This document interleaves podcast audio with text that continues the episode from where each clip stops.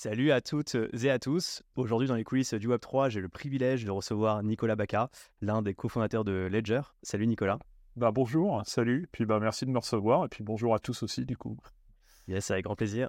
Tu as quitté Ledger euh, assez récemment, hein, fin septembre. Ouais, ouais, ouais, tout à fait, 1er octobre exactement. Ouais, tu étais le dernier cofondateur hein, à avoir quitté Ledger? Alors je suis le, ouais, c'est ça, je suis le dernier cofondateur qui avait un rôle euh, opérationnel chez Ledger. Ça marche. Dans cet épisode, on va revenir euh, dans les coulisses de la création de Ledger, la super croissance qu'a connue Ledger et comment ton rôle a évolué au fil du temps. Et après, peut-être tu pourras nous en dire un peu plus sur ton nouveau projet. première question pour commencer, ça fait quoi d'avoir quitté Ledger après quasiment 9 ans? Bah écoute, moi ça me donne beaucoup plus de temps pour réfléchir un petit peu à d'autres choses. Enfin, déjà j'en ai profité pour prendre un peu trois semaines off. ça devait être une des premières fois que je prenais des vacances depuis un bon moment quand même. Je crois que la dernière fois que j'avais pris quelques jours de vacances c'était en 2017, donc voilà, ça fait, une, ça fait une petite différence. Puis après, bah, ça me laisse du temps pour, euh, pour réfléchir un peu à des choses qui sont, euh, qui sont hors du contexte de Ledger. Donc c'est, ouais, je sais pas, je n'ai pas l'impression de, de, le prendre mal en tout cas. Tu vois. Ça, me laisse, voilà, ça me laisse essentiellement pas mal de temps pour réfléchir. Et j'imagine que ouais, Ledger, ça a pris, euh, quand tu étais opérationnel chez Ledger, ça a pris une grande place dans ta vie? Ah ouais, ouais, bah de toute façon, en plus, j'ai tendance à être assez, euh, assez à fond dans ce que je fais. Donc, euh, même quand j'étais. Euh, pour ça qu'en fait, je suis passé de salarié à entrepreneur assez vite. Parce que quand j'étais salarié, j'étais aussi à fond. Mais forcément, c'était moins intéressant. Du coup, voilà. Du coup, c'était une, c'était une évolution assez naturelle pour moi. Mais ouais, de base, je suis, de base, je suis très à fond. Donc. Ok. Et bah, je te propose qu'on revienne sur la jeunesse de, de Ledger. Mmh avant que Ledger n'existe, tu avais créé BTC Chip. Ouais. tu peux rappeler ce, que c'était la technologie? Ouais, ouais, ouais, bah bien avant. Enfin, je peux même faire une. Je peux revenir un petit peu avant ça, si tu veux. Bon, moi, je viens du monde de la, je viens du monde de la carte à puce à l'origine, mais j'étais toujours très intéressé par par l'info depuis que je suis tout petit. Enfin, j'ai essayé de décortiquer, des... j'ai essayé de décortiquer des choses, comprendre comment elles marchent, les améliorer. Donc tout ça, ça m'a emmené très vite vers l'embarqué. Et quand tu regardes un petit peu l'embarqué, que tu as envie de creuser dans le pire que tu puisses avoir en embarqué en termes de de restrictions de ressources et de, ce que tu peux faire, tu arrives à la carte à puce. Quoi. Euh, donc je suis rentré dans la carte à puce dans les années, dans les années 2000. Euh, hein. J'étais chez Oberture, donc de 2000 à 2004. Hein. Là, j'ai fait pas mal de choses euh, là-dessus. J'ai commencé à réfléchir un petit peu sur les parties très basses, sur les parties plus hautes ensuite, donc sur les OS, sur les applications que tu peux mettre sur une carte. sur tout ce qui peut permettre de gérer le cycle de vie d'une carte. et puis, bah, c'est là où j'ai monté ma première société. Donc après, en quittant Oberture, en me disant qu'avec l'arrivée des smartphones, euh, il allait falloir euh, changer un petit peu la façon dont on considérait les cartes SIM. dire qu'une carte SIM, ça sert pas juste à s'authentifier à un réseau, ça peut aussi marcher en, ça peut aussi marcher en commun avec les applications qui sont sur le téléphone et les aider. Euh, et puis, bah, c'est tout ce concept en fait d'ouvrir la carte à puce, de permettre d'exécuter des choses dessus, de mettre un peu d'open source là où il en avait quand même absolument pas, qui m'ont animé depuis que j'ai bah, depuis que j'ai quitté Ouverture et depuis que j'ai monté cette boîte donc effectivement, au début, c'était pas mal de pas mal de consulting, pas mal de choses comme ça. Puis petit à petit, ça s'est petit à petit, ça s'est cristallisé en rencontrant deux de mes premiers cofondateurs, donc Olivier Olivier Thomas et Cédric Ménil. je les ai rencontrés en 2010, donc on a commencé à se dire, bah tiens là, on va pouvoir on va pouvoir faire un OS effectivement qui ressemble à quelque chose. J'avais des bouts de tout ça, mais j'avais jamais encore réussi à tout assembler.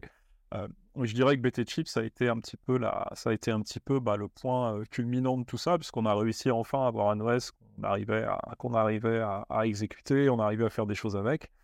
Et puis, ben, euh, qu'est-ce que tu peux faire d'une carte à puce? C'était un peu ma question qui m'animait juste depuis ce moment-là, parce que bon, avoir une super techno, c'est bien, mais au final, avoir, avoir un market fit, c'est pas mal et le market fit, bah, il est arrivé avec les cryptos en, 2012, justement, quand j'ai, créé BT Chip, en me disant, bah ouais, on a, là j'ai lu le white paper de Bitcoin, bon, comme pour beaucoup de monde, ça a été, ça a été bah, une, une, réalisation assez rapide que, ouais, ce truc, c'était, absolument démentiel et qu'il allait se passer quelque chose. mais que pour qu'il se fasse quelque chose, il fallait justement que, bah, il fallait que la self-custody fonctionne. pour que la self-custody fonctionne, il fallait que les gens comprennent comment, bah, le grand public comprenne comment détenir des clés. Et étant donné que c'est un problème qui n'avait jamais été résolu, bah, je me suis dit tiens c'est cool, j'ai l'outil j'ai l'outil parfait en fait pour détenir des clés. Donc comment est-ce qu'on peut comment est-ce qu'on peut maintenant mettre ça en musique? Et donc bon bah BT Chip c'était la version très c'était la version très j'ai envie de dire geek mais là c'était plutôt nerd hein, parce que bon nous on était des fans de la ligne de commande. Quand tu me vois faire une interface web, tu te dis qu'il vaut mieux que ce soit quelqu'un d'autre qui la fasse en fait.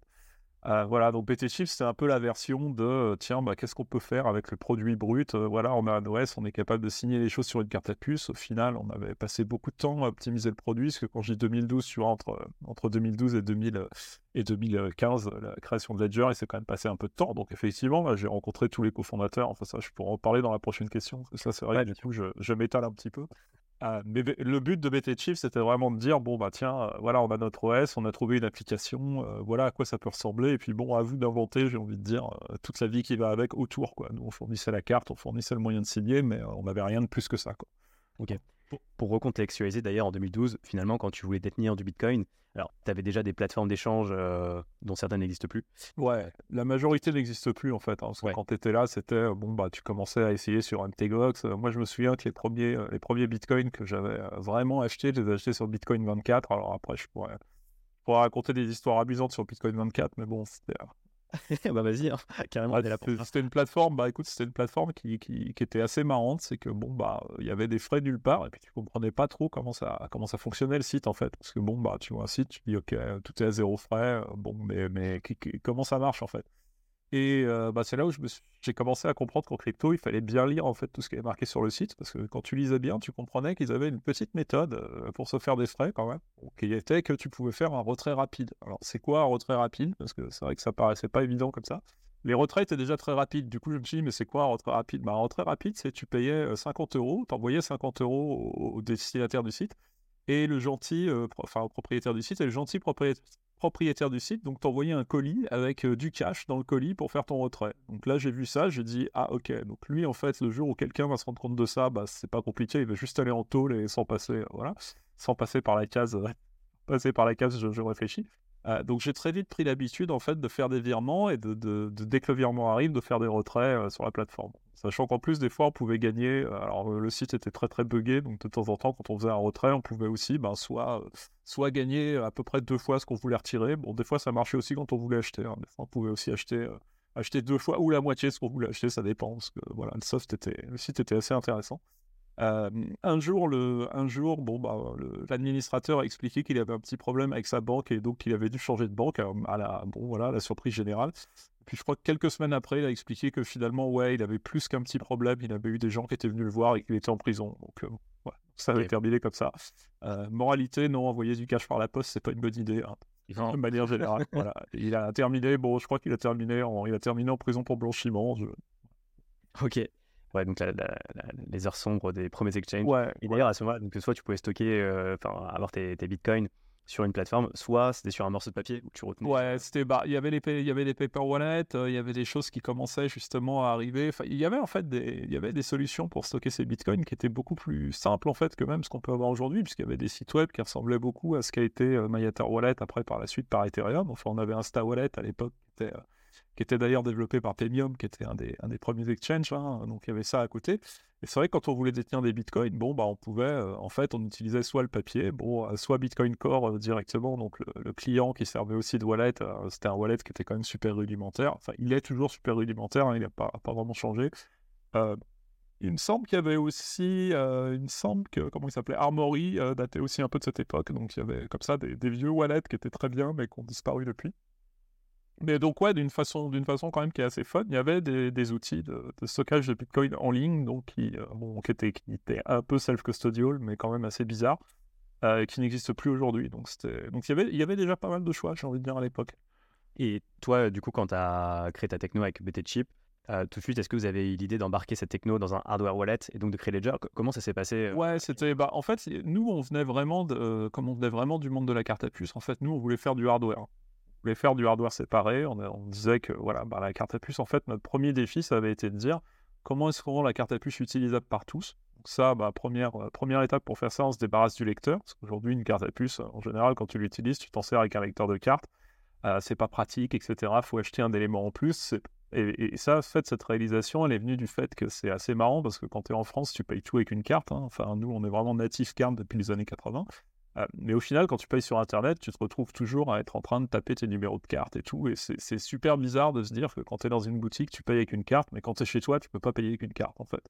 Donc notre premier défi, ça a été de se dire bah, comment est-ce qu'on enlève cette barrière? Et si on voulait créer notre carte à puce, en fait, à quoi elle ressemblerait? J'ai envie de dire ce qu'on a voulu faire avec BT Chip, c'est la carte à puce euh, connectée à Internet.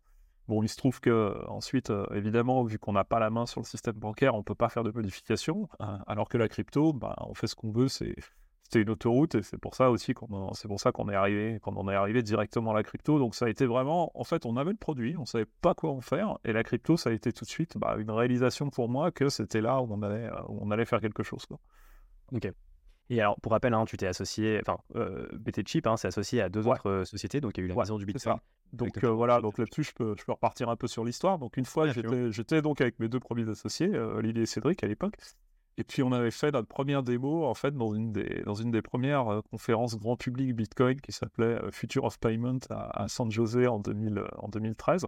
là, on a vu que ça, on a vu que ça prenait vraiment super bien. Enfin, on a vu qu'il y avait beaucoup de gens qui étaient intéressés pour le stockage. Bah, il y avait déjà Trésor qui faisait des présentations. D'ailleurs, à l'époque, ils sont arrivés aussi super tôt c'était des conférences Bitcoin comme on peut plus vraiment les voir maintenant, parce que c'était très, euh, bah, voilà, très décentralisé. Il y avait un peu de tout. Euh, il y avait des, euh, il y avait des stands, pour vraiment tous les, premiers trucs.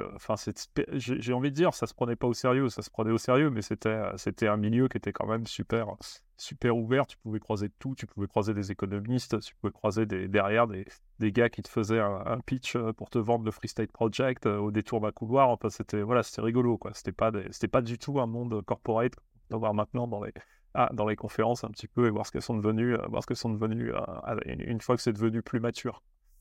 Donc bon, donc après ça, on on a continué à en parler. Enfin, comme j'ai vu que les gens étaient intéressés, bah, on a continué l'optimisation. Parce qu'au départ, on n'avait vraiment pas un produit qui était vendable. Hein. On réussissait à faire une signature en 30 secondes. Bon, c'était quand même un peu, quand même un peu lent. Euh, bon, puis là, je passe en plus sur les détails. Je passe sur les détails d'utilisation. On était obligé de prendre un PC à part. Enfin, on n'avait pas de wallet. Hein, du coup, c'était super rudimentaire.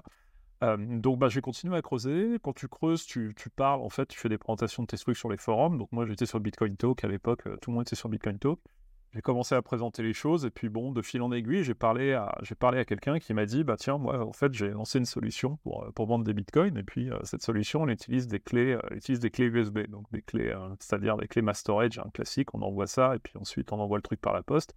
bah donc bon voilà, j'ai commencé à lever le, le, problème qu'il pouvait y avoir à envoyer des trucs par la poste, même s'il y avait une authentification des utilisateurs, c'était quand même pas terrible d'envoyer ce genre de choses par, par courrier postal, sachant qu'un quelqu'un de mal intentionné pouvait euh, récupérer euh, en tout cas des parties de secrets, mais c'était pas tous les secrets.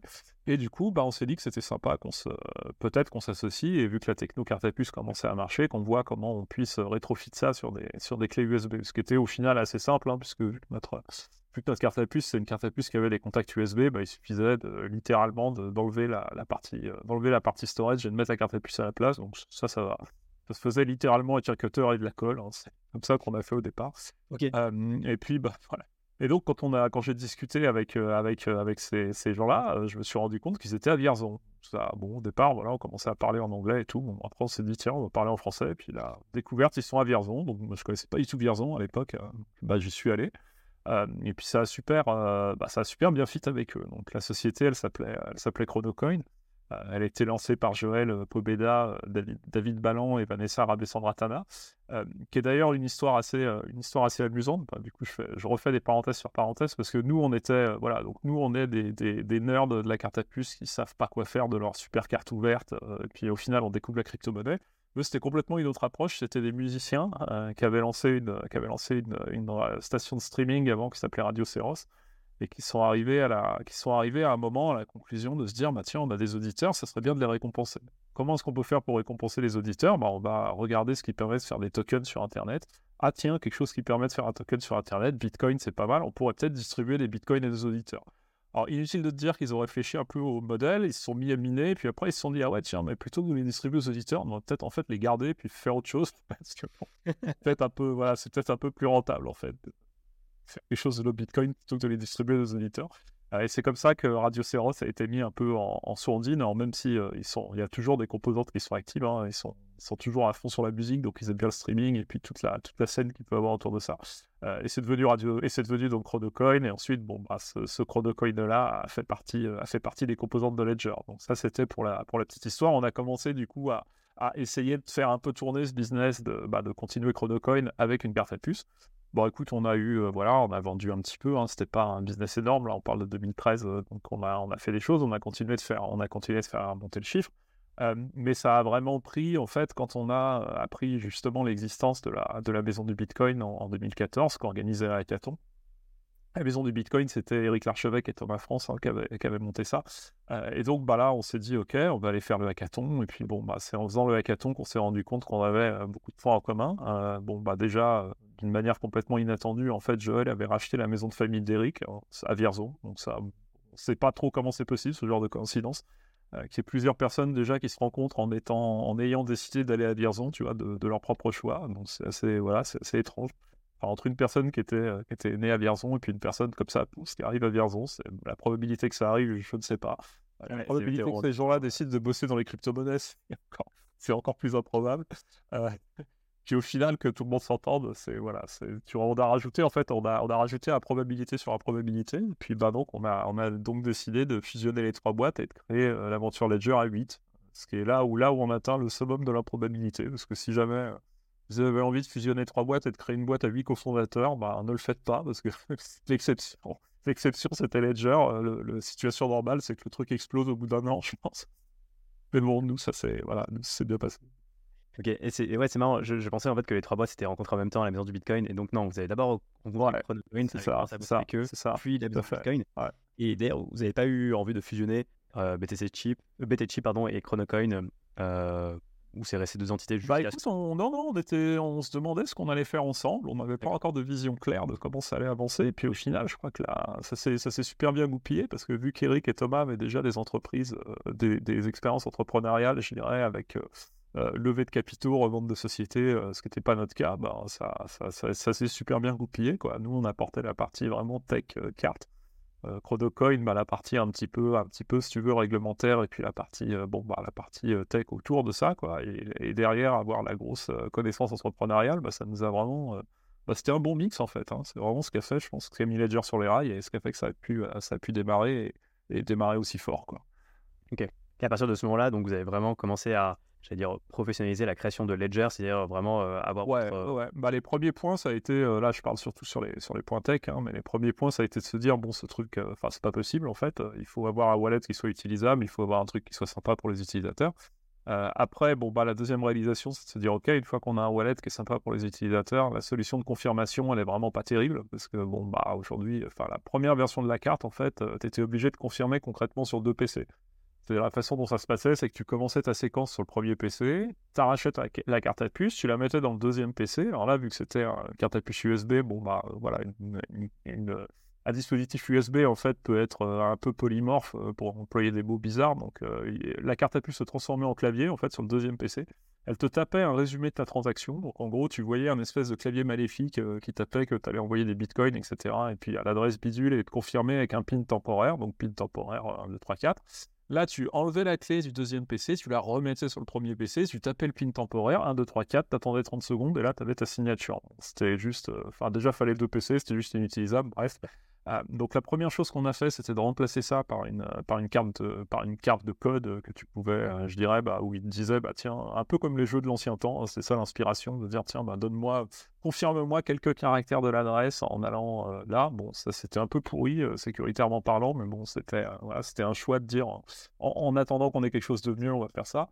Et puis le quelque chose de mieux, du coup, est arrivé quelques mois après, où on a fait une version smartphone avec donc un écran déporté qui permettait d'avoir une sécurité qui était déjà beaucoup plus sympa parce que si, euh, si on voulait le casser, là, il fallait casser à la fois le PC et le smartphone, ce qui est, bon, pas, facile à, pas facile à casser en même temps. Donc du coup, la première euh, grosse évolution qu'on a fait sur le produit avec Ledger, donc le même produit, hein, c'était de se dire, donc cette grosse amélioration du X, cette carte de code, puis ensuite la version smartphone, et puis après, bah, la prochaine réalisation, c'était de se dire, bon, bah, maintenant il faut un écran, parce qu'au final, on va, on va confirmer les choses proprement, les confirmant sur le device, au lieu d'avoir toutes les bidouilles qu'on est en train de mettre en place. Euh, c'est ça qui a donné la naissance au, Blue et au Nano S. pareil, euh, pour, la petite anecdote, le Blue est arrivé un peu, je dirais, en même temps, voire avant le Nano S. Euh, et on s'est rendu compte assez rapidement qu'on avait des soucis de prod sur le Blue. Donc, bon, comme, comme, comme une bonne boîte hardware, je dirais, c'est important de savoir s'arrêter avant de, hein, en général avant de rentrer dans le mur. Enfin, c'est un peu ce qui fait la, différence entre les boîtes hardware qui marchent et les boîtes hardware qui coulent. Quoi. C'est que quand tu sais, quand tu vois que tu as une impossibilité de fabrication, c'est bien de pas, voilà, de pas insister trop fort, on va dire. Euh, donc d'arriver en mode bon bah voilà on avait un produit de remplacement on a on a attaqué le produit de remplacement et puis bah au final le produit de remplacement voilà il a il a eu le succès il a eu le succès qu'il a qu'il a connu euh, et donc c'était le bon choix quoi. Et pour revenir sur le tout premier produit dont tu parlais donc l'idée là c'était euh, tu avais la carte à puce, tu avais il fallait un, ordinateur et un smartphone, il fallait les deux, c'est ça? Ouais, ouais, ouais. Sur la, enfin, soit tu avais donc ta, carte de code sur papier, mais c'était pas, pas super sympa, soit tu avais effectivement un smartphone et là déjà tu avais une meilleure expérience puisque pouvais directement confirmer sur ton smartphone, mais le smartphone servait juste à la confirmation. C'est-à-dire que mmh tu avais une application compagnon qui servait à confirmer, et derrière, tu avais une Chrome app euh, qui était, ce qu'à l'origine euh, Ledger Live n'existait pas. Euh, Ledger, c'était une, une Chrome app qui tournait comme une extension Chrome.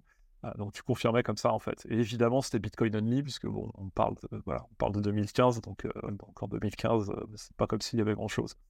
Oui effectivement, oui, c'est vrai que j'avais oublié l'extension Chrome de Ledger avant Ledger Live. C'est Ledger Live, pour rappel, hein, c'est l'application desktop de Ledger pour envoyer et recevoir les crypto-monnaies et qu'avant, donc il y avait des extensions Chrome pour justement faire la fameuse validation d'envoi ou de. Enfin, la validation d'envoi de, de crypto-monnaies. Et euh, Ledger Blue, enfin, le Blue, je ne connaissais pas l'existence donc de ce hardware wallet. Euh, c'était quoi la différence avec le Nano Bah écoute, ça ressemblait, ça ressemblait un petit peu à ce qu'on fait avec Stacks, enfin à ce qu'on va faire avec Stacks, c'est-à-dire c'était un Ledger avec un grand écran et puis un, et puis un support de Bluetooth, donc pour pouvoir le connecter potentiellement sur des mobiles. Ok. Sachant que le Bluetooth, là, le Bluetooth n'a jamais été activé, donc c'est l'anecdote intéressante. On n'avait jamais réussi à le faire marcher correctement. ça s'appelait ça s'appelait Ledger Blue, mais au final, il n'y avait pas de Bluetooth. Voilà. Ok. Et donc, ce qui vous a vraiment fait décoller, c'est le Ledger. Euh, ouais, euh, c'est le Nano S, parce que là, là-dessus, le Nano S était mieux pricé, on avait moins de problèmes de prod, donc c'était vraiment quelque chose qui pouvait, euh, quelque chose qui pouvait démarrer, qui pouvait démarrer vraiment très fort. Et bon, ça a démarré très fort.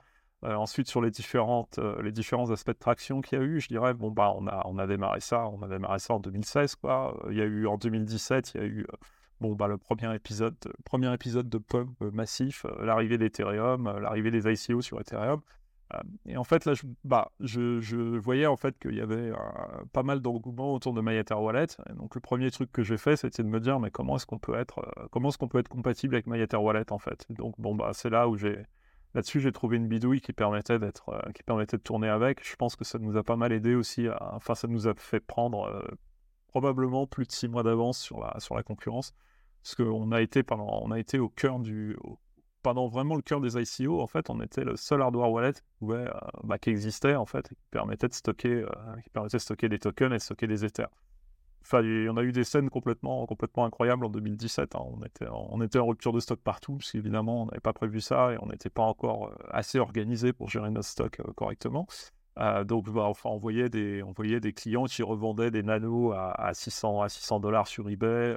Euh, on a vu des gens qui venaient de New York euh, directement taper au bureau de taper au bureau de Ledger pour acheter des nanos parce que leur boss leur avait dit bah non mais là on est un hedge fund rentre avec euh, enfin vas-y va à Paris et rentre avec des nanos ou ne reviens pas quoi. Donc ça n'avait aucun sens en hein, 2017 ça n'avait absolument aucun sens. Donc, euh, d'ailleurs, pour contextualiser 2017, à ce moment-là, donc vous, y compris hein, les hardware wallets de manière générale, acceptaient que Bitcoin au début et c'est après qu'ils ont commencé. Ouais, ouais. Bah, c'est, on a vraiment, on a été les premiers à supporter Ethereum en fait, parce que mmh. bon bah voilà, on avait fait cette appli et puis ensuite l'intégration à MyEtherWallet, ça, ça nous a complètement, euh, bah, ça a rendu tout, tout, plus simple en fait, parce que du coup on n'avait pas à faire de nous d'extension Chrome. Enfin, on a fait l'extension Chrome, mais au final plus tard. Euh, mais on disait juste aux gens, bah allez sur, allez sur euh, connectez votre ledger et puis en fait ça va marcher de manière automatique. Et, tu parlais d'ailleurs d'un gain de temps de 6 mois, ce qui est énorme parce que le market a duré pas tant de temps que ça. À la fin 2017, c'est quasiment fini. Alors, il y a eu un peu de, Je pense que c'est vraiment ce qui, a, ce qui a aidé à marquer le premier creux avec Trésor. Quoi. Parce qu'aujourd'hui, bon, Trésor ne communique pas sur ses chiffres. Euh, j'ai envie de dire que s'ils ont vendu la moitié de ce qu'on a vendu, ça me paraît être, euh, ça me paraît être une estimation optimiste. Euh, voilà, mais après, bon, je pourrais revenir pourquoi sur, sur, enfin, sur comment, comment je dirais, sors les chiffres de mon chapeau. Mais euh, donc ouais. donc je pense que ça a été vraiment le début du, euh, je pense que ça a vraiment été le début du, du crawl quoi. Ok. Et pour venir euh, bah, sur la, le début de la création de Ledger, est-ce que en vous associant en étant 8, un regroupement de trois boîtes, tu as dit toi-même c'est assez improbable. Est-ce que vous aviez en tête que Ledger pourrait devenir une licorne et dépasser le milliard de dollars de valorisation un jour? Bah écoute, on, pensait tous que, que, Bitcoin, ça pouvait être gros. Après, savoir exactement ce que ça allait être, nous, on venait pas vraiment du monde, je dirais, de, de boîtes énormes, tu vois. on imaginait que ça pourrait être quelque chose de bien, mais après, quantifier quelque chose de bien, enfin, être capable de mettre un chiffre sur à quel point ça allait être quelque chose de bien, c'était plus difficile, quoi. Donc, en tout cas, on a toujours voulu faire quelque chose qui soit, qui, puisse aider tous les possesseurs, enfin tous les détenteurs de crypto-monnaies à, améliorer leur sécurité. Mais après, bon voilà, on voulait faire quelque chose de gros. Après, bon, bah, on a aussi aidé, on a aussi été pas mal aidé par la suite pour la croissance, hein, puisque nous, on était un peu l'équipe de, on était une équipe de gars qui aimait bien, qui aimait bien faire de la tech, mais bon. mais ouais, je pense, je sais pas si on avait des chiffres là en tête, pour être honnête. Et moi, je, me demandais aussi, est-ce que, est-ce que dès le départ, vous aviez conscience euh, que votre activité, c'est vraiment dépendant des marchés haussiers et baissiers? Euh, et que j'imagine ça a vraiment un impact sur votre activité. Ouais, ça, on s'en est, ouais, ça, on s'en est vraiment rendu compte super vite. Parce que quand on a commencé, on était, quand on a commencé, on a vraiment vu à quel point, à quel point on a sorti les rames, quoi. Parce que bon, en plus, on était, en plus, on faisait du hardware, hein. donc en plus de faire des crypto-monnaies, je veux dire, tu combines les, tu combines un truc incompréhensible pour un VC et un truc que, que un VC déteste par, par essence, qui est le hardware. Euh, et ouais, tu, tu te rends compte à quel point c'est compliqué. Après, bizarrement, bon, bah, quand il y a eu la traction, euh, quand il y a eu les premières tractions utilisateurs et que d'un seul coup, c'était à, peu près évident que tout le monde allait se jeter sur Bitcoin. Euh, ouais, là, c'était bon. Bah, là, là aussi, on a vu que ça, ça faisait quand même sauter beaucoup de verrous. Quoi. Le tout, c'était, c'était bien timé euh, l'élevé, mais ça, c'était, ça, ça a été fait, ça a été fait de main de maître, je dirais, dans tous les cas. Donc, c'était plutôt pas mal. Et, et d'ailleurs, enfin, ça a été compliqué au début de de, lever, de convaincre des investisseurs euh, Ah, ça a été très très compliqué. Enfin, sur la première, euh, sur la première partie, au démarrage, euh, bon, bah, heureusement qu'on a eu des, on a eu quand même, on a eu quand même des gens qui nous ont suivis, qui ont montré et qui pouvaient être là dès le départ. Hein. Enfin, je pense par exemple à Xange, bon, il y en a eu d'autres. mais c'était, c'était, ouais, c'était, c'était compliqué. Enfin, arriver avec du, arriver avec du hardware comme ça, plus expliquer toutes les notions de self-custody, toutes les notions de, bon bah, au final, confrontation directe avec le système bancaire. Ensuite, une petite société qui va faire de la carte à puce, euh, toutes les remarques que j'ai pu avoir là-dessus, mais c'était, bah oui, mais pourquoi est-ce que euh, au final vos concurrents ne sont pas sur le même secteur? Enfin, qu'est-ce qui fait que vous n'allez pas vous, allez pas être rattrapé dans, dans, dans, quelques mois? Enfin bon, voilà, il y avait pas mal de, il y avait pas mal d'interrogations sur ces sur ces points-là. sachant que bon là-dessus on était enfin ce qui nous a ce qui nous ce qui nous a vraiment démarqué j'ai envie de dire du reste de la du reste de, la concurrence aussi hein, c'est l'utilisation de cette, cette techno carte à puce et la rendre ouverte. euh, ce que personne ne fait. Et ce que, au final, les seuls, euh, les seuls concurrents, effectivement, qu'on aurait pu avoir, c'était ces grosses boîtes. Mais ces grosses boîtes ne vont pas se lancer sur le marché des crypto-monnaies sans savoir euh, exactement où ça va. sachant qu'historiquement, en plus, c'est des sociétés qui font énormément de, énormément de business avec les banques, qui vont faire des cartes bancaires, des cartes d'identité, des passeports, etc. Donc, ce pas des gens qui vont mettre à, risque, en fait, leur business principal en essayant un petit truc comme ça sur lequel ils sont bah, à peu près incapables de, chiffrer la taille du marché. Aujourd'hui, c'est un peu le cas de tout le monde, on ne sait pas vraiment chiffrer la taille du marché. Ouais, c'était, on était vraiment au tout début. Et d'ailleurs, pour prendre, ça, ouais, pardon. Non, euh, bah, pour cette première levée, vous aviez levier combien euh, euh, en... ouais. Bah, je suis très mauvais en chiffres. Je sais que j'aurais dû les relire. Je sais que j'aurais dû les relire avant. Donc, pour éviter de dire un chiffre, je vais dire, je vais dire, je me souviens plus. ok. je crois que j'avais en tête. ouais, je vais pas dire de bêtises non plus. Mais bon, j'imagine une somme beaucoup moins importante que que la dernière levée qui était une. Ouais, non, ça c'est clair, ça c'est clair. C'était pas une levée, c'était pas une levée à 70 millions, hein, c'était voilà. plus une levée à 1 qu'une levée à 70 quoi. Si tu ouais, c'est l'ordre à peu près dans ces eaux-là, fin de. Euh, mais bon, je vais pas dire le chiffre exact parce que je, oui, oui. je vais pas m'en souvenir donc. Mais euh, comment ça s'est passé? Une fois que vous avez levé, euh, ça a été quoi un peu les gros postes d'investissement? Est-ce que ça a ah bah, été, ça a été ouais, la suite de la levée, ça a été vraiment pour le développement du le développement du NanoS en fait. Hein. La première levée, c'était pour se dire bon, voilà, maintenant il faut qu'on ait il faut qu'on ait un produit qui soit plus sympa que la carte sans écran. Ah, donc euh, comment est-ce qu'on comment est-ce qu'on développe ça? Donc Blue et NanoS effectivement, et puis un autre poste important pour l'élever aussi euh, pour nous puisqu'on est dans une structure un petit peu particulière, euh, c'était de se créer du stock de composants puisque bon bah, on a besoin, je veux dire on a des lead time qui sont, on a des temps de, on a des temps de livraison qui sont absolument horribles sur les sur les cartes à puce, mais ça c'est la nature du produit qui veut ça. Donc on est à, on est à plusieurs mois de, on est à plusieurs mois de livraison. Plus il faut commander, il faut réserver de la capacité à des moments précis. Enfin c'est un cycle, c'est un cycle de développement qui est vraiment pas un cycle de développement classique enfin ou d'achat de composants si tu veux classique, hein, puisque bon, mais ça c'était bien bien avant le Covid, donc il y, a toujours eu ce cycle-là. Mmh. Ensuite après tu rajoutes, bon ça c'était pour les V suivantes, mais tu rajoutes la complexité d'une boîte hardware pendant le Covid. Euh, c'est là où tu réalises que ouais, c'est bien d'avoir au final pas mal de stock et c'est bien d'avoir réfléchi à ce qui peut se passer, euh, euh, notamment au niveau des évolutions du marché, du bull market et tout, parce que le, dernier truc que tu veux en fait, c'est d'être coincé dans un, c'est d'être coincé dans un bull market et de pas avoir de stock. Ça, c'est vraiment le truc le plus, le plus horrible qui puisse arriver parce que toutes les, toutes les précommandes, je dirais, qu'on a fait en 2017, enfin, ça, c'est un truc qui arrive une fois, je veux dire. Enfin, tu peux pas, tu peux pas vivre en étant une boîte, en étant une boîte hardware uniquement sur des précommandes. C'est un peu, c'est impossible. donc, euh, voilà. Donc, même, enfin, même au niveau comptable, c'est compliqué, quoi. Mais donc, euh, ouais, donc ça, c'est arrivé une fois. Et maintenant, l'idée, c'était de dire, bon, bah, plus jamais, quoi, en fait.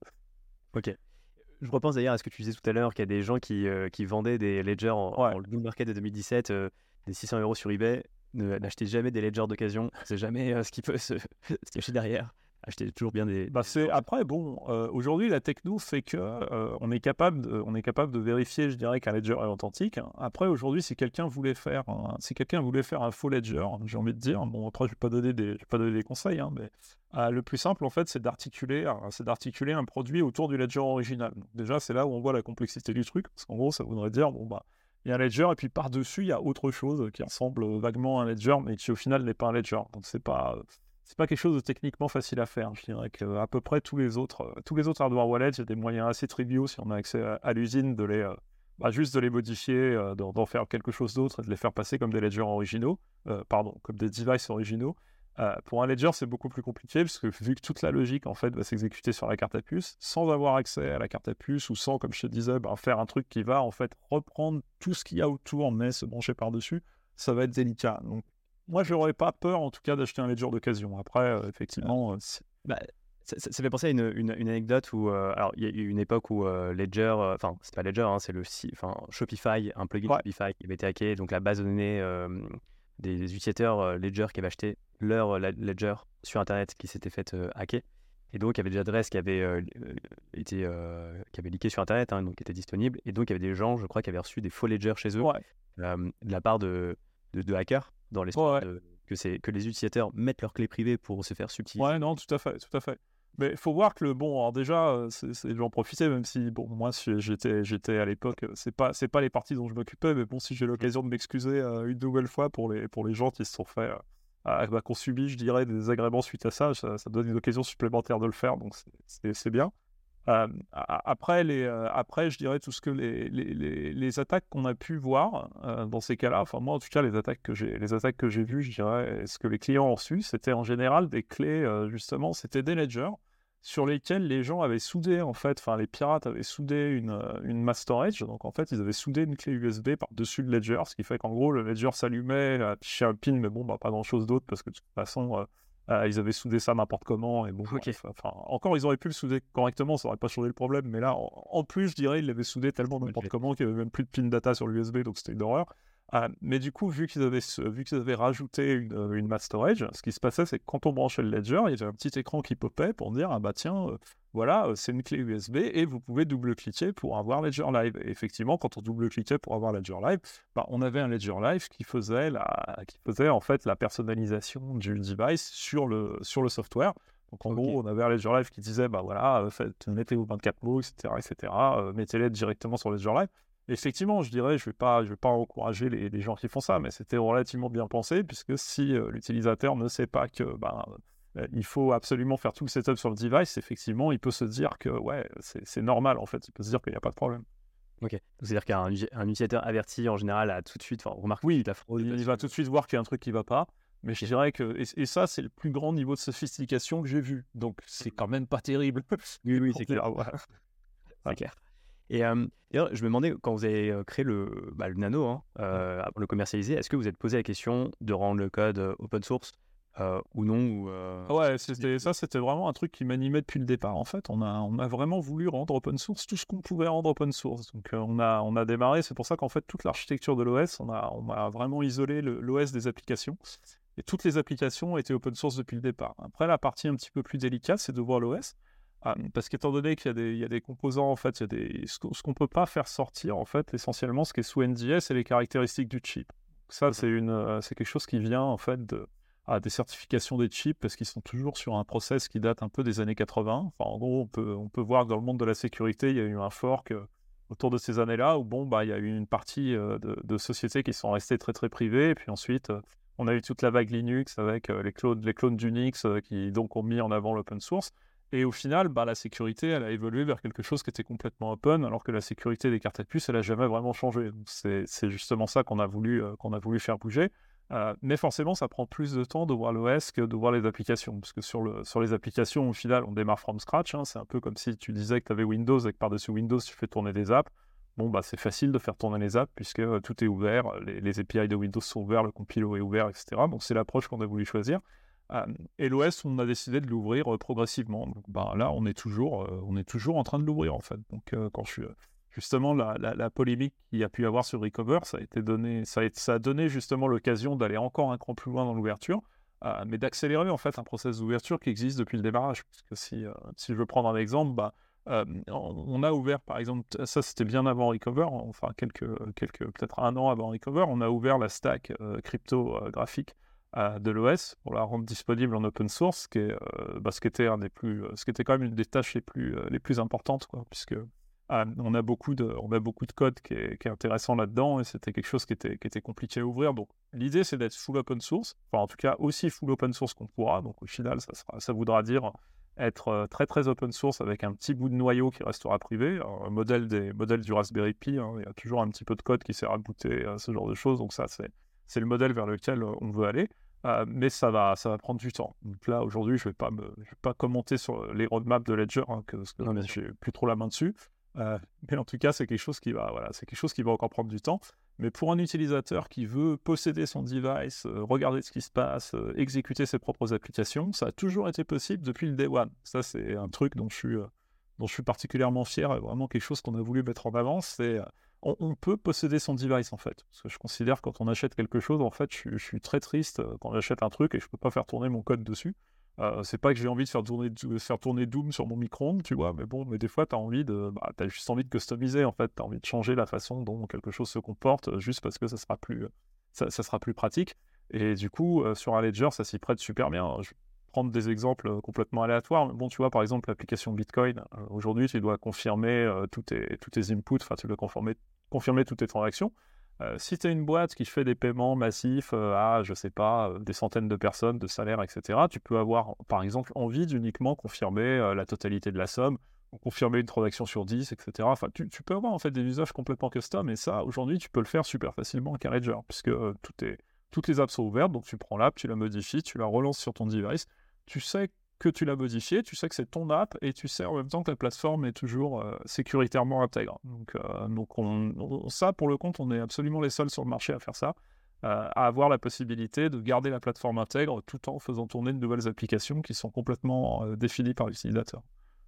D'ailleurs, pour appeler hein, l'arbitrage entre open source ou non open source, c'est que bah, quand c'est open source, forcément, il y a les, utilisateurs ont confiance, mais ça peut aussi attirer euh, les, hackers, mais ça permet aussi bah, d'élever le niveau de sécurité d'un produit. Et par contre, le, risque également, euh, bah, justement, voilà, c'est de, quand c'est trop open source, tu disais, si tout le était à 100% open source, peut-être que euh, ça permettrait de mettre. Alors, ouais, alors non.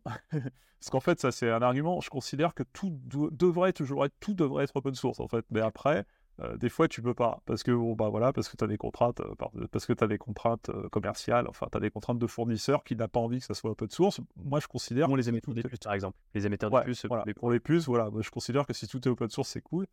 et en même temps, il y a une espèce de, il y a une espèce de, de, de, croyance, je dirais, dans le monde crypto que bon, bah, c'est très bien de tout avoir open source sur du hardware. Euh, mais là, on arrive, euh, en fait, quand on regarde concrètement comment ça fonctionne, on arrive à des problèmes, euh, on arrive en fait à des problèmes auxquels beaucoup de gens ne, pensent pas. C'est que même si tout le code, imaginons, on va prendre un hardware, on va prendre un autre hardware wallet dont tout le code est open source, et au final, bah, tu reçois un device, comment est-ce que tu vérifies que c'est bien ce code-là qui va tourner sur ton device? Et là, tu commences à avoir des complications intéressantes. parce qu'en fait, il faudrait que j'écrive un truc là-dessus d'ailleurs, parce que là j'en parle, mais bon, ça va être à l'écrit. À l'oral, ça va être un petit peu bizarre à suivre, mais tant pis, j'y vais quand même. Euh, en fait, ce qui se passe, c'est que les hardware wallets ne sont pas des devices ouverts par définition. C'est-à-dire, ça peut pas être des devices ouverts. En fait, c'est pas un device sur lequel n'importe qui peut charger du code, euh, parce que sinon, bah, tu retombes dans le problème initial. En fait, le but du hardware wallet, c'est d'éviter les malwares, et si n'importe qui peut faire tourner n'importe quoi, bah, par définition, ça générait des malwares. Donc, ce qui se passe en général, c'est que les, enfin, en général, c'est tout le temps, les, les hardware wallets sont verrouillés par le fabricant. En fait, le seul code que peut faire tourner un hardware wallet, c'est le code du fabricant. Et ça, c'est valable pour absolument tous les hardware wallets. Euh, ce qui veut dire que pour faire ça, euh, le fabricant est obligé de mettre un petit bout de code, en fait, qui va vérifier justement que le code que tu charges est bien le code signé par le fabricant. Et ça, c'est pas supporté par le chip. Ça, c'est la partie qui est super importante. C'est vraiment du code que le fabricant doit mettre. Mais c'est ça, ça touche, ça, ça concerne absolument tout le monde. Et donc, si tu regardes, en fait, du coup, maintenant, toute la chaîne de chargement de code, en imaginant que tu prennes ton firme, tu le compiles, tout est open source, tu le compiles, tu le charges, bah, c'est cool, mais ça va toujours passer par ce morceau de code, en fait. C'est-à-dire le morceau de code installé par le fabricant qui va vérifier que, oh tiens, c'est le code du fabricant ou c'est pas le code du fabricant. Et qui va faire un truc différent selon que c'est le code du fabricant ou pas son code. Euh, bah, en fait, si cette partie-là est corrompue, tout ce que tu as fait est, mis par terre parce que tu n'as pas, vraiment de, pas vraiment root of trust. Et si tu imagines, euh, bah, si imagines que tu as quelqu'un de très méchant, tu vois, qui est arrivé à l'usine et qui a modifié cette première partie de chargement de code par quelque chose qui, au lieu de juste faire charger le code, bah, va en modifier les petits bouts, tu vois, comme ça, à la volée, et puis va au final charger quelque chose qui n'est pas le code que tu voulais charger, bah, c'est chiant parce que tu peux rien contrôler. Toi-même, tu as pris ton code, tu l'as compilé, tout est correct, tu l'as chargé, mais au final, c'est pas ça qui tourne.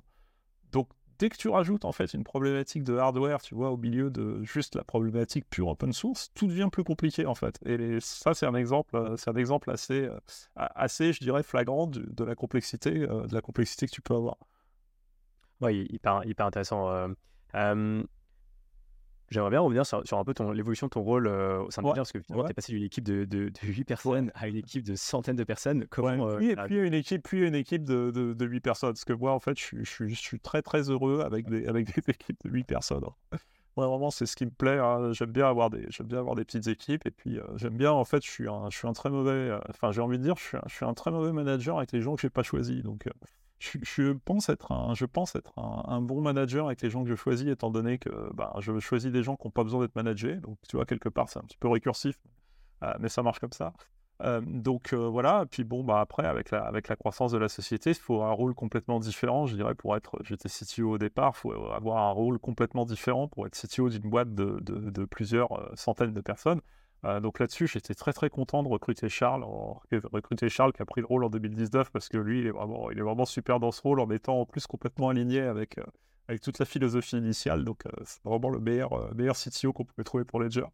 et puis bah, par la suite, j'ai eu donc une période où j'ai recréé, j'avais recréé une petite équipe innovation en fait, mais ça c'était suite à 2019 avec, avec mes cofondateurs initiaux. Euh, ensuite, on a essayé de spin-offer cette équipe innovation pour faire euh, un département de Ledger qui pourrait travailler dans l'IoT. Ça, c'était quelque chose qui s'appelait Ledger Origin, hein, dont il n'y a pas grand monde qui connaisse l'existence. Voilà. Pas grand monde en connaît l'existence, je veux dire. Euh, cette aventure-là, elle a duré à peu près un an, puisqu'on s'est rendu compte que, bon, bah, en fait, ça, ça, ça matchait pas, je dirais, les, attentes des investisseurs. Enfin, c'était un petit peu complexe à suivre, je dirais, pour une boîte de la, une boîte qui fait de la crypto-monnaie se lancer dans l'IoT, c'était pas super compréhensible. Bon, même si le but, euh, d'ailleurs, ah bah, le, but, c'était, le but c'était de dire que tout ce qu'on avait fait pour ouvrir les composants, euh, les composants carte à puce, en fait, on pouvait réutiliser ça pour des marchés euh, complètement différents qui commençaient à s'intéresser un petit peu à la blockchain. Alors là, je pense au, à, l'énergie, par exemple, on va dire bon bah voilà, on vous donne une solution tout intégrée pour qu'on puisse ajouter ça à des capteurs IoT, par exemple, et puis euh, avoir une solution qui est parfaitement manageable et qui va vous permettre d'avoir euh, bah, un niveau de sécurité acceptable pour aller sur de la blockchain ou pour, au final, euh, faire quelque chose qui a besoin d'un niveau de sécurité assez fort. Là-dessus, je pense à des capteurs qui vont mesurer des données sensibles, par exemple, je ne sais pas, la, pollution de l'eau, des choses comme ça. Enfin, si on a peur que le capteur se fasse, le capteur se fasse un petit peu trafiquer, bon, enfin après, là c'est peut-être un exemple extrême, mais ah, donc, on voulait répondre à ces problématiques-là. Le problème, c'est que c'est des cycles, euh, c'est des cycles de vente évidemment qui n'ont rien à voir avec les cycles de la crypto-monnaie. Enfin, c'est du, euh, bon, la crypto-monnaie, ça reste quand même, ça reste quand même un énorme, un énorme cirque géant. Hein. donc, euh, bon, là, l'IoT, c'est beaucoup plus conventionnel. Hein. on est sur des cycles de plusieurs années pour réussir à décider un, petit peu, je dirais, des grosses, des grosses sociétés d'intégrer des choses. Donc euh, ça, ça collait pas, quoi. C'est vraiment ça collait pas. C'était une tentative. On a essayé. Bon voilà. Euh, donc c'est le, le, moment d'ailleurs où on a eu le, on a eu le départ de nos, euh, on a eu le départ d'ailleurs de mes deux cofondateurs une fois qu'on a, qu'on a terminé cette, cet épisode-là. Donc Olivier et Cédric, c'était en, 2000, ouais, en 2021 si ma mémoire est bonne. Et donc finalement, j'ai terminé par recréer une nouvelle équipe innovation, mais cette fois-ci avec un scope différent et des, et des nouvelles personnes. On a voulu regarder un petit peu comment, on pouvait, comment on pouvait continuer les innovations on-chain et qu'est-ce qui se passait en fait autour de, bah, autour de, nouvelles. où est-ce que le secteur allait en fait en en matière de self-custody qui n'était pas purement hardware?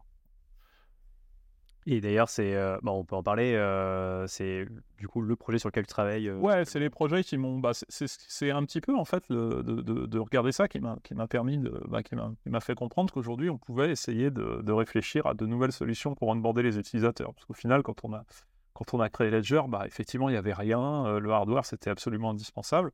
Euh, aujourd'hui, je pense que c'est compliqué d'avoir sa première expérience sur du hardware. Je pense que si on arrive dans l'écosystème et qu'on arrive, euh, bah, qu'on arrive à avoir une solution, je dirais, d'entrée dans l'écosystème qui est euh, aussi transparente que possible, tu vois, je veux même pas dire wallet, je veux juste dire, bon, bah, on est sur un, on est sur un site web, on fait une authentification biométrique et d'un seul coup, on est capable de, pouvoir gérer des actifs numériques ou en tout cas euh, de les gérer dans le cadre euh, de la première entrée qu'on va faire, euh, bah, je trouve que c'est bien, ça permet, de, ça permet de, faire ses premiers pas dans l'écosystème de manière simple, ça permet surtout de les faire de manière instantanée, je dirais, on n'a pas toute la phase de on va acheter un wallet, on va réfléchir, on va, on va attendre de le recevoir et puis ensuite on va pouvoir travailler. je, suis toujours à peu près convaincu que de toute façon, quand on commence à, diversifier, quand on commence à vraiment se professionnaliser en crypto, c'est indispensable d'avoir un hardware wallet, puisque aujourd'hui, il n'y a pas, a pas d'autre solution si on veut avoir euh, à la fois de la self-custody, euh, de la flexibilité et une sécurité raisonnable. Euh, si, on, si est prêt à compromettre, je dirais, sur un des points, il y a, d'autres solutions, mais si on a envie d'avoir ces trois caractéristiques, c'est quand, même, difficile. Donc là, aujourd'hui, ce que je cherche à faire, c'est à simplifier, cette, simplifier cet onboarding le plus possible et voir combien de, combien de gens on va pouvoir faire migrer du Web 2 justement grâce à ces, grâce à ces technos. Ok. Un wallet qui est vraiment euh, avec une expérience utilisateur euh, simple et agréable. Voilà, je vais, tu vois, je vais même pas dire un wallet, je vais appeler ça une, appeler ça une porte d'entrée dans l'écosystème. absolument. Voilà. absolument. Euh, c'est marrant, d'ailleurs, très récemment, j'ai interviewé Uriel Ohayon de Zengo, qui, est une, finalement, qui propose une solution qui se rapproche un peu de, ce que tu dis après, je pense qu'il y a des, des, des, spécificités. Ouais, ouais, ouais. Je vais, je vais pas commencer à, je vais pas commencer à casser du sucre sur les technos PC parce que sinon ça pourrait me prendre, ça pourrait me prendre deux heures de plus d'interview. Donc ouais, c'est, et après, voilà, du combat d'idéologie, euh, voilà. Parce que le. Ah, on n'est pas si, on n'est pas si idéologique. Non, mais je veux dire, ouais, ouais. Euh, mais en tout cas, voilà, là, ton, ton but, c'est voilà, de dire que le Ledger et les hardware wet, de manière générale, ce sont des super outils, mais peut-être plus pour un public euh, avancé, expert. Et par contre, pour quand tu es débutant, effectivement, c'est d'être un peu overkill du tien. Je pense c'est bien de, je pense c'est bien de débuter. Encore une fois, tu vois, je, contextualise vachement parce que je pense que si tu veux débuter sur, si tu veux débuter sur 15 cryptos dont Bitcoin, enfin qu'en gros tu veux débuter comme un investisseur, là c'est bien de prendre un, c'est bien de prendre un hardware wallet tout de suite. Si tu veux débuter en recevant un NFT, si tu veux débuter en recevant une carte de fidélité, une, quelque chose comme ça, bon bah là, voilà, là il y a des solutions à mon avis qui sont plus, qui sont plus à même de, d'offrir une expérience beaucoup plus fluide en fait dans, dans l'onboarding de l'utilisateur. Et ensuite, je pense qu'on peut même, je dirais, imaginer que voilà, on a une expérience d'onboarding et ensuite l'expérience de l'expérience de pure wallet qui est différente, mais qui est quelque part connectée à l'expérience d'onboarding. Enfin, en tout cas, c'est ça que c'est ça que j'essaie de construire. Ok. Et t'en es où d'ailleurs dans ce projet Tu as constitué une équipe ah, là, je commence à, je commence à constituer l'équipe. J'ai posté, des, euh, j'ai posté sur Twitter une petite liste de, une petite liste de compétences que j'étais intéressé euh, d'avoir. Euh, j'ai eu des réponses. Je continue de trier les réponses. Et puis bon, c'est aussi pour ça que j'ai passé pas mal de temps dans les conférences. Là, j'étais, j'étais à DevConnect aussi, qui, qui, me donne un bon moyen de, de, voir un petit peu la communauté où on en est. Bon, bah, et puis quelque part de faire, de faire des entretiens directs. Hein, c'est, c'est ouais, pratique. Donc là, je suis, toujours en, je suis toujours en cours de constitution. Je pense que bon, ça prend un petit peu plus de temps que prévu parce que bon, bah voilà, c'est toujours, voilà, des fois les choses sont toujours un petit peu moins simples qu'on peut imaginer qu'elles le sont quand on, quand on débarque quelque chose. Mais je pense que d'ici au début de, au début de l'année prochaine, ça sera, on sera sur pied et on pourra communiquer de manière un peu, un peu moins sibylline que ce que je suis en train de faire en ce moment. Ok. Et dans le monde idéal, tu aimerais lancer ce, ce, produit pour quand? Pour courant 2024 Oh, ce sera, oui, oui, dans le monde idéal, c'est du Q1. Dans le monde idéal, on a une solution qui tourne Q1 2024. Ok, donc tu as déjà commencé à travailler sur le produit euh ouais, ouais, ouais, Moi, de mon côté, je commence à, je commence à travailler sur le truc. J'ai aussi beaucoup de composantes, euh, je dirais, que, que je. Enfin, beaucoup de composantes techniques, en fait, dont je vois qui, qui vont me manquer. Euh, bah, notamment, comment est-ce que je vais faire pour gérer des clés correctement côté serveur, sans HSM, par exemple. Enfin, voilà, ce type de problématiques que je, bah, qui sont, en fait, au cœur de, des problématiques que je connais bien. Donc, je j'essaye de, j'essaye d'apporter des réponses déjà sur ces parties-là. en gros, j'essaye de, j'essaye de pas mal, si tu veux, avancer de mon côté sur les parties où il n'y a pas besoin du X, parce que bon, bah voilà, je sais que quand il y a besoin du X, on va revenir sur ma phrase du début, c'est pas moi qu'il faut demander, parce que sinon, ça va pas ressembler à grand-chose. Euh, mais euh, c'est voilà, vraiment l'approche que que j'ai aujourd'hui. Donc euh, non, je suis toujours actif techniquement parlant en plus de bon en plus de, regarder ce qui se passe et justement de de suivre aussi. Enfin là, c'est super important de faire de la veille sur toutes ces technologies parce que ça ça évolue ça évolue super vite et comme je veux qu'on ait une solution qui soit la plus bah, en même temps meilleur point de vue meilleur point de vue UX mais la plus standard possible parce que souvent c'est possible de faire des choses qui sont très bonnes au niveau UX mais en en faisant beaucoup de compromis sur la partie standard et interopérabilité. Euh, c'est pas ce que j'ai envie de faire. Euh, donc du coup, bah, du coup, ça demande, euh, voilà, ça demande d'énormément de veille pour, pour arriver à avoir quelque chose de cohérent à mon sens. Ok. pour venir sur le Ledger, malgré ton départ, est-ce que tu es toujours impliqué? Est-ce que tu es, par exemple, présent au conseil d'administration je ne suis, pas, suis pas présent au conseil d'administration, non. Je serais peut-être impliqué de manière, euh, de manière je dirais, euh, euh, un petit peu conseiller technique dans, les, dans, dans, je dirais, dans, dans le futur. Hein. Ça, ce n'est pas, pas quelque chose que je me ferme. De manière non officielle, bah, je discute régulièrement avec des gens, je, je, partage tout ce que je peux voir, je partage toutes les expériences qui peuvent, à mon sens, bah, permettre à permettre à Ledger d'offrir euh, d'offrir plus de choses aux, utilisateurs. Donc euh, après, voilà, tu sais, il y a les parties, euh, il y et puis il y a voilà, il y a les un petit peu, un petit peu, je dirais, les relations, les relations entre personnes qui sont toujours excellentes. Ok. Et, pour d'ailleurs, pour venir sur ton départ, tu es parti justement pour développer ton projet ou parce que tu sentais aussi que la boucle est bouclée? Parce qu'effectivement, 9 ans, c'est quand même beaucoup. Et... Ah, moi, je suis complètement parti parce que j'avais envie, de, j'avais envie de démarrer ça. Et puis, je voyais que bon, bah, c'était pas, je pouvais pas le démarrer, je dirais, dans des conditions aussi, aussi simples en étant chez Ledger. Donc après, bon, moi, j'ai toujours eu dans mon. Quelque part, je pense que j'ai dans mon, dans mon ADN d'avoir des petites équipes et de bien aimer foncer avec des petites équipes. Donc, bah, forcément, quand tu commences à avoir quelque chose qui a la taille de Ledger, c'est plus trop, plus trop faisable. Quoi. Ok. Et pour venir un peu, si tu fais une euh, rétrospective hein, de, Ledger de toutes ces années, ça a été quoi les meilleurs moments que tu as vécu euh? ah, Les meilleurs moments, je pense que par les... de toute façon, bon, c'est tous les bull runs qu'on a. qui c'est des moments qui sont assez incroyables parce qu'on découvre, euh, voilà, on découvre des trucs et puis on regarde ça, ça n'a absolument aucun sens. On a l'impression de vivre dans, on, a l'impression de vivre dans, euh, euh, ah, je vais me souvenir du, euh, je vais me souvenir du nom. voilà, c'est peut-être une mauvaise référence de film, mais bon, on a l'impression de vivre dans Very Bad Trip en permanence. Tu vois, c'est assez rigolo. Je pense qu'il nous a juste manqué le tigre au milieu de la pièce, sinon juste à peu près tout le reste. Non, et puis bah construire ça, enfin toutes les, moi vraiment voir tout ce que les équipes ont pu ont pu accomplir, je trouve c'était c'est vraiment un moment assez incroyable. Enfin voir qu'on a fait sortir une usine de terre à Vierzon, qu'on a réussi à, a complètement redynamisé la région en plus, euh, qu'on a été meilleur, euh, qu'on a été la, boîte qui a shippé le plus aux États-Unis euh, sur UDAD, enfin suite à la suite à la, au crash de au crash de FTX. Enfin, c'est tout, ce qu'on a réussi à construire ensemble en fait, et, de voir qu'on a qu'on a monté une, une, boîte hardware qui a cette importance-là en France et qui en plus va rendre les gens plus libres, hein, parce qu'au final c'est à ça qu'on qu'on sert. Je trouve que l'expérience entière, elle est vraiment incroyable je pense pas revivre ça une je pense pas revivre ça avec une telle intensité une deuxième fois pour être honnête.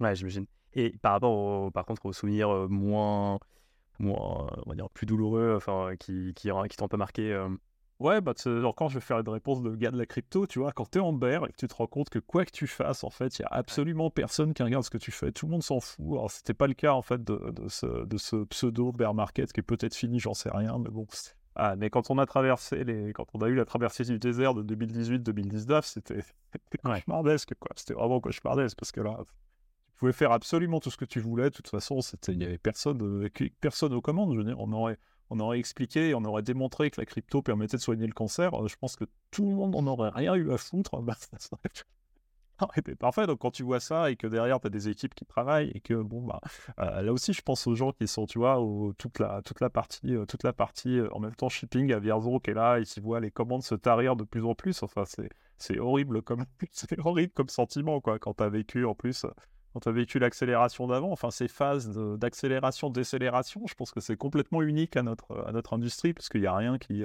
Bah, il a rien au final qui va, qui va aussi vite d'un cycle d'un cycle super, tu vois, euphorique, un style super un cycle super dépressif. Ouais, non. C'est ça vraiment le plus compliqué, en fait, je pense. C'est la gestion de ces cycles et c'est pas quelque chose que c'est pas quelque chose que tu peux apprendre en plus dans des écoles de management ou, dans, ou quoi que ce soit, parce que bah, juste ça n'existe pas, en fait. Non, et c'est clair, comme tu le disais, en plus, ça demande de l'anticipation, de serait-ce mmh. niveau des stocks. Ouais, et puis, alors ça, ça encore, je dirais, c'est limite la partie la plus simple, mais après, prévoir même quelle tendance va émerger, tu vois, de, du bear, parce que bon, bah, ce qui, ce qui se passe de manière assez classique, hein, c'est qu'il y a beaucoup de gens qui vont, il y a beaucoup de gens qui vont builder tête baissée pendant le bear, euh, mais c'est pas tous les gens qui vont builder, euh, qui vont réussir une fois que le boulot est arrivé. Enfin, il y en a qui vont, je dirais, il y a quand même beaucoup de choses qui vont monter de manière un peu aléatoire pendant, pendant les prochains poules, mais au final, les grandes tendances, par exemple, bon, bah, tu regardes ce qui s'est passé entre la, pour la DeFi entre, entre 2017, 2020 euh, et maintenant, bon, bah, au final, c'est plus du tout la même chose, en fait. Ça n'a plus rien à voir. On essayait de faire des choses, on essayait de faire des choses en 2017 qu'on a finalement réussi à faire en 2020, mais finalement c'est pas ce qui, c'est pas forcément ce qui va sticker sur, euh, ce qui va sticker sur euh, sur 2022, enfin sur 2023-2024. Donc c'est voilà, c'est cette, euh, cette incertitude complète, je dirais, c'est faut bien garder en tête que c'est quand même pas une industrie qui est faite pour des gens qui aiment. c'est pas une industrie qui est faite pour des gens, je dirais, qui viennent du monde classique et qui aiment bien avoir des budgets prévisionnels sur 5 ans, quoi, tu vois. Claire c'est clair, c'est marrant, j'ai l'impression d'avoir vu quand même pas mal de boîtes, tu vois, euh, suite au bull market de 2021 qui voulaient lancer des projets dans la blockchain. Une fois que le projet en fait était fait, bah, en fait on se retrouve en bear market. enfin, Ah, bah ça c'est ça c'est un énorme classique. Euh, tu es là et puis euh, puis c'est enfin je crois que le, je crois que le pire moment que j'ai vu comme ça c'était c'était quand on avait tu sais Arcos qui était qui est quand même une boîte française bon super connue quoi euh, quand j'ai vu qu'ils se sont lancés dans les, dans les hardware wallets, en, justement en fin de boule, j'étais, enfin, honnêtement, moi, je veux dire, bon, je, je avec, euh, en gardant, si tu veux, un, minimum de, de, modestie quand même, j'étais allé leur dire, non, mais les gars, là, je pense que c'est vraiment, vraiment pas une bonne idée, quoi. Oui. bon, bah, ouais. Bah, voilà, quoi. T'as bon, prouvé que t'avais mmh avais raison. Mais c'est vrai que pour rebondir sur ce que tu disais, le bull market de 2018-2019, était vraiment hard par rapport à Bear. Euh, bear Market, pardon. T'inquiète, je me souviens bien. ouais. Euh, c'est vrai que j'ai l'impression que voilà, ce dernier Bear. Ah, mais ça se passait rien. Hein. Enfin, 2018-2019, c'était, c'était vraiment la traversée du désert avec tout le monde qui était là, qui marchait. Euh, c'était, c'était, on criait dans l'espace, hein, littéralement. Donc là, ça avait rien à voir. Là, c'était, là, à la limite, c'était rigolo. On avait des feux d'artifice, c'était marrant. Enfin bon. je, quand même, je dis pas c'était marrant pour les gens qui ont perdu de l'argent sur FTX et, autres, voilà, c'est dommage. Euh, mais ça avait juste rien à voir, euh, avait juste rien à voir en termes de, en termes de, de d'attention. Voilà. Là, il y avait vraiment plus aucune attention en 2018-2019, alors que c'est l'inverse en fait. J'ai envie de dire, c'était une, on a eu pendant ce bear là, on a eu une, une attention extrême des régulateurs et d'autres euh, et d'autres entités adversariales, disons, des hackers, etc., et de gens qui, voilà, de, la Corée du Nord qui va devenir le plus grand VC là euh, maintenant. C'est la blague, la blague récurrente. Et tout ce qu'ils ont récupéré en crypto, maintenant c'est bon, ça va être le prochain VC du, du bull market. Euh, mais non, bah, enfin ouais, juste rien à voir quoi. C'est clair. yes, bah écoute, merci beaucoup Nicolas pour. Enfin, ouais, c'était vraiment génial de pouvoir revenir sur tout le parcours de, de Ledger, vous voyez toujours avec euh, tes, anciens associés Ah ouais, bon, on, se voit, ouais, on se voit régulièrement. On était, on était tous, on était tous à l'anniversaire. On était tous aux 50 ans d'Eric, tu vois, qui en plus ont coïncidé juste avec mon départ. Ça, c'était parfait. Ok, c'est pu fêter ton départ du coup. C'était une bonne fête. Yes. Et, et, par rapport à ton nouveau projet, tu as déjà trouvé un nom ou c'est encore Eh ben, écoute, on est toujours en phase de, on est toujours en phase de réflexion sur le nom, en bon, de, manière plus, de manière, je dirais, plus directe. Je pense qu'on a un nom, on n'a pas fini de tout déposer, donc on finit de, on finit de tout déposer et puis après on en parle. Ok, super. Bah écoute, bonne continuation pour ce projet. Bah merci. Voir un lancement rapidement, ouais. Merci beaucoup Nicolas, c'était un plaisir. Eh ben, merci à toi et puis, euh, puis bah, à tous les auditeurs, euh, voilà, continuez de, de croire euh, dans la crypto et, voilà, et, surveillez quand même vos investissements. yes. Top. Bah, merci beaucoup.